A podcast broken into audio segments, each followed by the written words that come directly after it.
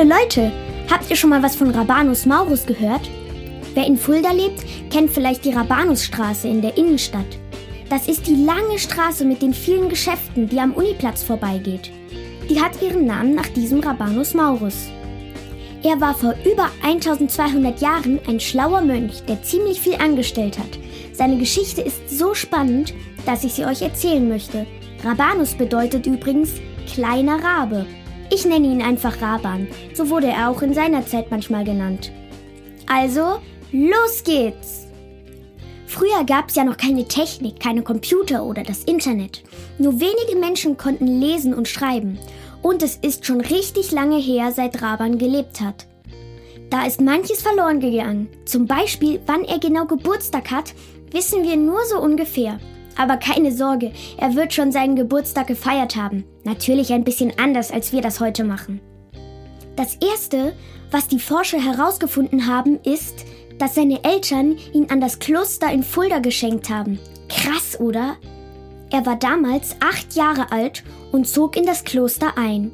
Ihr könnt euch das ein bisschen wie ein Internat vorstellen, also eine Schule, in der man auch wohnt. In der Mitte ist eine Kirche, die ziemlich wichtig ist die Regeln dort waren sehr streng und er durfte seine Eltern nicht mehr sehen. Wie es ihm damals gegangen ist? Passt mal auf, jetzt spiele ich den jungen Raban, als der ins Kloster kommt. Lebet wohl.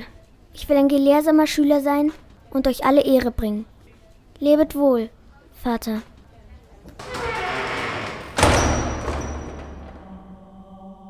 Nun bin ich hier auf mich allein gestellt. Der Herr möge mich leiten. Seltsam riecht es hier, so anders als daheim, nach Schriften, Stein, Wissen, Kräutern, oh, oh, Schweiß. Bläh. Werde ich meine Mutter vermissen? Sei kein Tölpel. Hier warten Lehre, Diskurs und die Nähe des Herrn auf dich. Das Leben, das deine Eltern sich für dich wünschen. Wohlgemut werden sie nun sein, mich in der Obhut der Abtei zu wissen. Des Öfteren ward ich wohl zu forsch für sie, zu wissbegierig und bereitete manch Stunde des Kummers. Doch weiß ich mich ihrer Liebe gewiss, oder? Herr, ich folge euch. Ich folge gehorsam in ein neues Leben. Boah, gruselige Situation. Wie es Raban genau ging, weiß keiner. Viele Forscher denken, dass er trotz Heimweh gern im Kloster war und lernte.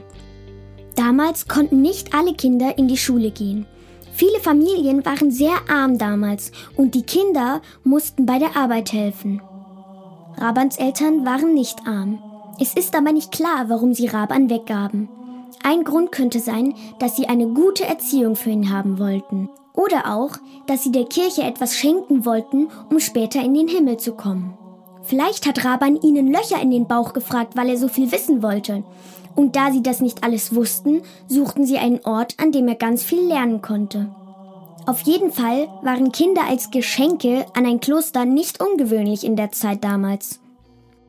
Tja, Leute, ich glaube, es gibt einen großen Unterschied zu den Kindern von vor 1200 Jahren. Wir Kinder heute bekommen ganz viele Geschenke, gehen auf jeden Fall zur Schule und haben nie Hunger. Wenn nichts dazwischen kommt, können wir auch richtig alt werden. Die Kinder damals hatten ein ganz anderes Leben in den armen Familien starben viele schon ganz klein, weil es nicht genug zu essen und sauberes Wasser gab. Nur Kinder, die mitgearbeitet haben, waren gute Kinder. In den reichen Familien gab es vielleicht keinen Hunger, aber so wie uns ging es den Kindern auch nicht. Sie wurden streng erzogen und hatten ganz viele Aufgaben. Ich hoffe, dass ihre Eltern sie lieb hatten.